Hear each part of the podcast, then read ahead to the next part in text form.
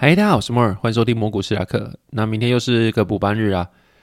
今年到底有几个补班日啊？我怎么记得才刚过今年，这是第二次我礼拜五要录礼拜六的东西了。然后录完之后，明天要上班，感觉不知道。反正这个月还有一次啊，这个真的是一个连假完之后那么多连假，突然接一个要上六天，真的是哀莫大于心死啊，好不好？那最近我有去吃一个烧肉，然后在台南是一间蛮有名，叫做 Pan Coco，叫它中文叫做胖肉铺。然后这间店基本上是你如果没有一个月前订位，应该是吃不到。然后因公司朋友去订位了，那就公司整个去吃这个烧肉。那台南非常有名的烧肉，然后它的位置大概在三根寿司，就是赤崁楼对面那个三根寿司附近有个小巷子进去。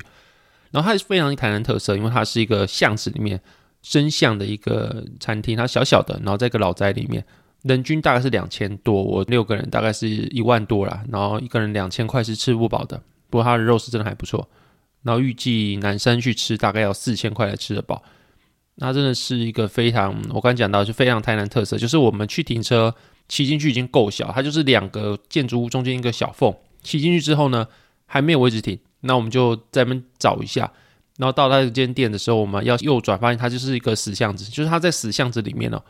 那这种店就是真的是逼格超高，就是你如果真的装逼的话，带女生朋友去，你保证就约会就成功了。然后反正就是它前面有个招牌，然后到这个招牌之后，你就会有满满的仪式感，因为在深巷里面有个发光的招牌，然后上面有它的 logo 啊，然后它的名字啊，然后就是 Pan Coco 是英文，你就觉得特有质感。然后进去之后呢，他们咬是他们是整只飞托牛这样进进去，反正就是因为他们正整只嘛，所以每天都会提供部位不一样。那我们就点了他们的和牛大神，就是。和牛套餐的意思啊，然后还有一个是美国黑牛的大圣，也就是美国黑牛的套餐。然后和牛大圣价格大概是四千五百八，他说三到五人份啊。另外就是黑牛大圣价格是一千五百左右，那个我没拍到，我有狂拍照，但是这个东西好像就是你有和牛之后，你有些东西不想拍，所以这个东西就没拍到。反正就是后面我们还有加点的东西啊，像是冰淇淋啊，然后饮品啊之类，然后一人一碗他们的招牌就是他们说什么和牛有的月见卤肉饭，然后他们送餐顺序这样，一开始先送他们的和牛月见卤肉饭，就是。一碗饭，然后中间有一颗生蛋黄，然后在一些葱花在上面。然后你把这个整个饭拌完之后，它就是每粒都是饱满的黄色。然后他说他们是用月光米去做，所以它吃起来是有淋酱汁，就是咸咸甜甜的，然后是蛮好吃的。但并不是到像网络上那样非吃不可啦。就是如果你照超高期待去吃的话，然后一开始如果吃到这个，我觉得嗯很好吃。但是我心中的 Pan Coco 它可能期待感更高，但后面的话它开始送肉，那感官就不一样。那因为他开始说和牛准备二十分钟嘛，所以我们就先吃美牛。这个美牛大圣其实蛮好吃的，然后六个人吃这个大圣，一个人大概可以吃到五到八片肉。然后因为有桌边服务，它肉确实比人家好吃，光肉质啊吃起来又比较甜。那他会每一块肉跟你说它的口感怎么样，有些会比较扎实，有些会比较松软，有些会比较油，他都跟你讲清楚。然后介绍完口感之后，名称之后呢，因为它桌边服务，所以烤起来的熟度刚刚好。光这个美国牛出来，在各个地方都吃到美国黑牛嘛，但你吃起来就是比较好吃一点。我也不知道是因为这个逼格比较高，所以就嗯，今天特别好吃，还是因为它真的比较好吃。反正就是那个感受是比一般吃美国牛还好一点的。那一开始说，毕竟你到一间店是很需要定位的，然后大家开始拍照。然后后面和牛上来之后呢，光那个粉红色的色泽，就上来一个用木盘装的和牛，然后有很多很多装饰的叶子啊、钵子啊、盘子啊之类，然后上面都是粉红色的肉。那看到那个和牛上来之后，如果你有看过尾鱼的大腹肉的话，大概就是这种粉色感。然后整盘就是有肉片，有厚切肉。然后全部都是粉红色的，然后就是有些是比较瘦，也是比较肥的。反正总之这个上来就，大家开始狂拍照，直接忘记刚刚美牛到底在吃什么东西。然后后面他开始帮我们烤，然后和牛一入口的时候，一开始比较瘦的部位其实就蛮松软的，就是它跟一般肉比起来，它就是比较甜。然后吃起来的话，它的肉的纤维是比较容易去被牙齿咬开的。然后咬开之后，就是慢慢的和牛的肉汁鲜甜的口感，就是在你的舌根啊、你的嘴巴开始溢散开来。那其实这个就已经非常好吃了。其实我过去是蛮常吃烧肉，也蛮常到处去吃的。然后我也是吃过 A5 和牛的火锅，但是我没有吃过 A5 和牛的烧肉。好像有吃过一次在台南的贵一郎。然后但是 Pan Coco 它的和牛好像是飞驒牛，它的品种比较不一样，所以说它的可能口感又不一样，我不知道。那后面吃完那个瘦了之后，开始吃肥，它就整场都是肥瘦肥瘦配，就是它有五六种肉吧，然后每块肉是瘦了吃完吃肥的，瘦了吃完吃肥的。可能因为这样让你比较不容易腻，所以说整场就是这样配的。然后吃到后面有叫厚切板腱超猛，它是整块是很厚的一个牛排，然后整块都粉红色，就等于是你看那个尾鱼大腹那种感觉。然后上面有个大理石的花纹，然后光那个肉下去，然后开始响的时候，你就觉得整个盘子的香味就喷出来，因为它是用铁网去烤日式烧那种感觉。然后整块肉的油花就已经在铁碗上面跳舞了。当它慢慢烤完两面之后，它每翻一面，然后那一面被翻起来，本来下面那面就上面的油就开始冒泡，在那边跳舞，然后开始有个很深很深的梅纳反应出来，然后就是一块很脆很脆的肉。然后后面它烤完之后呢，切完切开来，中间还是粉红色的，然后外面两边都已经是脆壳感了。然后当我拿了块肉往嘴巴里面吃，那直接刷新我这辈子对肉的认知。它就是外皮是刚刚讲就是脆脆的咸香感，然后就是没那反应那种很香很香的感觉。可是你还没咬，它在你的舌头开始就融化，就等于是你其实不用咬，它会慢慢在你的嘴巴像融化的感觉。然后你光咬，你每次咀嚼那个肉就小一点，然后在你的舌头的时候，你咀嚼咬下去的时候开始小一点，那你牙齿往上，它还是在小，就像你在咬一块非常非常多汁的。汤包，但它是肉香的汤包，然后你一直咬一直咬，那汤包就越来越小，然后到后面已经不知道你吃的是它的油香还是你的口水，就是有够猛的意思啊。那我个同事很想吃烧肉，然后在还没开始去吃的时候就一直期待，他光看那个肉是粉红色的，开始傻笑，然后等他吃下去之后，他完全不讲话，在那边狂傻笑，就好像看到什么明星一样，然后就完全沉浸在那个肉里面，甚至你觉得说他当下就想跟那块和牛结婚的感觉。那反正整场的体验是很好的，然后最后大家以甜点收尾的时候呢，还在讨论那块肉，就刚那一块超猛的厚切板腱。那如果你有没有去吃的话，也可以考虑一下，他们的和牛大参真的非常好吃。然后后面就是今天早上我们在上班的时候，大家还在讨论这块肉，反正就是这个体验是蛮好的。然后也推荐给你们，就是台南的一间店叫胖肉铺 Pan Coco，然后 Pan 是 P A N K O K O，然后在深巷内，就像我刚才讲，你就算带你的女朋友去，或带你的想要追女生去，直接当场就跟人结婚了，或是跟那块和牛结婚了，反正就是这样子。然后基于明天要上班，然后就快速讲一下，在两个礼拜前我有参加一个大神的二零二三上半年的展望说明，然后把那个内容的笔记大概跟大家讲一下，当做说今天的市场话题。然后首先就是最近台积电开出法说了嘛，那法说会重点其实一个是台积电它的上半年面临库存调整，然后就是它的稼动率有松动，尤其是七纳米跟六纳米的制程，因为受到手机啊、电脑的需求转弱，所以说表现比较不佳。但是他们认为说下半年会逐步改善。然后另外就是台积电宣布说，它的研发费用要增加二十趴。然后针对下个两奈米的节点要大举投入支出。然后在目前这个市场境况不太佳的情况下，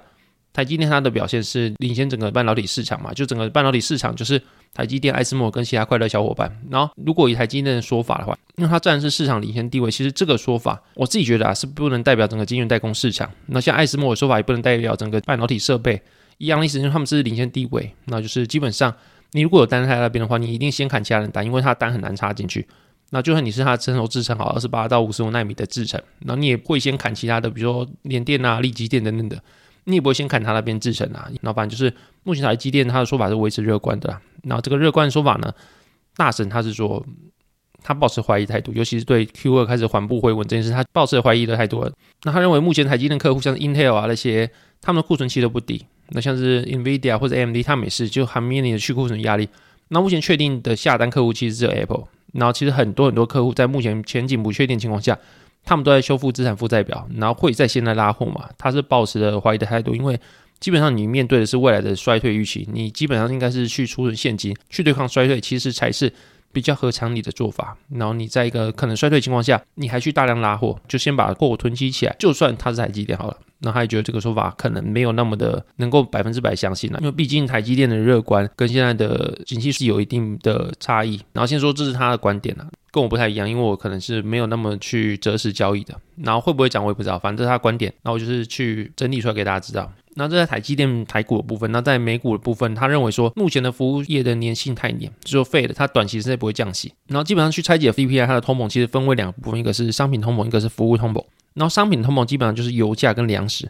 然后服务的通膨就是会是房租啊、医疗保健等等的。那目前的话，因为原物料全球原物料已经开始在掉嘛，所以说其实商品通膨已经大幅缓解，这也是帮助 CPI 走跌的最主要的推力。因为像小麦啊，或者是油价啊等等，他们基本上已经回到疫情前的水准，或者是回到乌俄战争开打前的水准，所以这部分对于生产成本来说也降低，然后。生产成本降低，进一步就会导致你的商品的价格降低，商品的通膨也会进一步去做缓解。那从去年年末的通膨见顶到现在一路滑落的话，也可以看出来，目前的主要推力是来自于商品的通膨的降低。那如果你看到的是服务的通膨的话，服务通膨其实还是蛮黏的，新兴市场基本上是很难再趋缓。就是目前的话，你如果看美国的每个职缺对应的人数，大概是一点九个职缺对应一个人，就表示说你人力资源市场它的供应是非常不足的，或者是你说人力资源市场的需求是非常旺盛的。然后你如果在拆解服务通膨的话，其实主要的通膨的粘性是来自于 OEI，就是屋主等价租金，然后这个部分的年增率是提升的。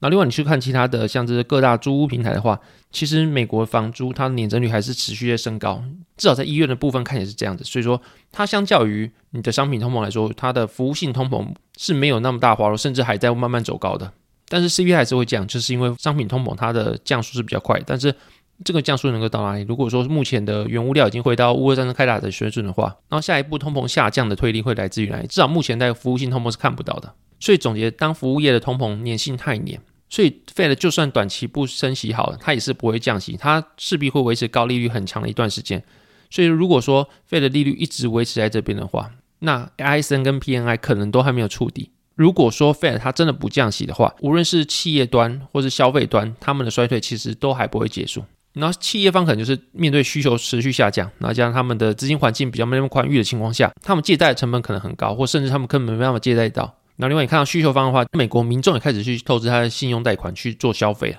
这一再显示就是说，无论是需求方或者是供应方，就是无论你是民众或者是你的企业端，面对这样高利的情况下，他们其实是持续在衰退的。然后在因为服务性的粘性太强的关系，其实 Fed 也不会去刻意的去降息，或者短期内是不会降息的。然后只要 Fed 不降息的话，这样子的衰退是会持续下去的。然后所以他在讲说，ISM 跟 PMI 都很可能还没触底。然后之所以为什么服务业的粘性太强，主要是因为失业的问题。就目前失业率非常低，就是表示像员工太少，然后职缺太多，所以说大家都需要花钱去请人，然后请不到就需要去提高薪资、提高诱因去请人，或者增加福利这样子。